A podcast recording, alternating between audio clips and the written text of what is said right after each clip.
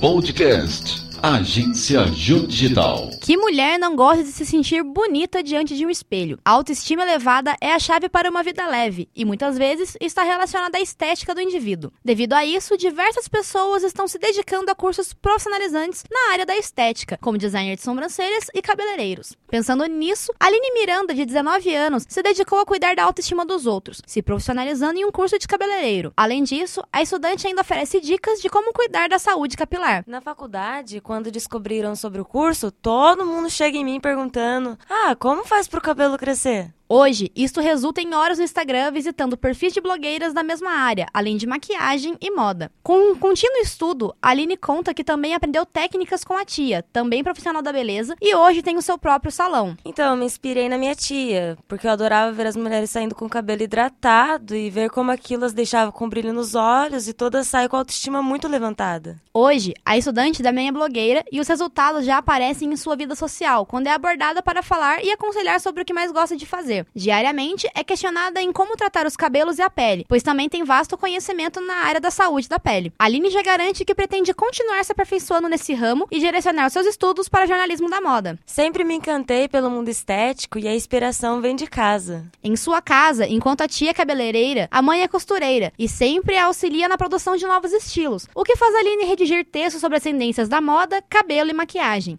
A paixão pela estética é tão grande que a Aline coleciona cremes capilares e já participou de ações sociais voltadas para as mulheres, que tinham como objetivo elevar a beleza feminina. Sua dificuldade é apenas o tempo. Além de cuidar do salão, Aline trabalha como auxiliar de professor em uma creche em Taubaté, o que faz com que reduzisse os horários de atendimentos aos clientes e dedicando seus fins de semana para os cuidados dos cabelos. Em paralelo, também organiza seus compromissos com os estudos, cursando jornalismo no período noturno no Departamento de Comunicação Social da De Taubaté.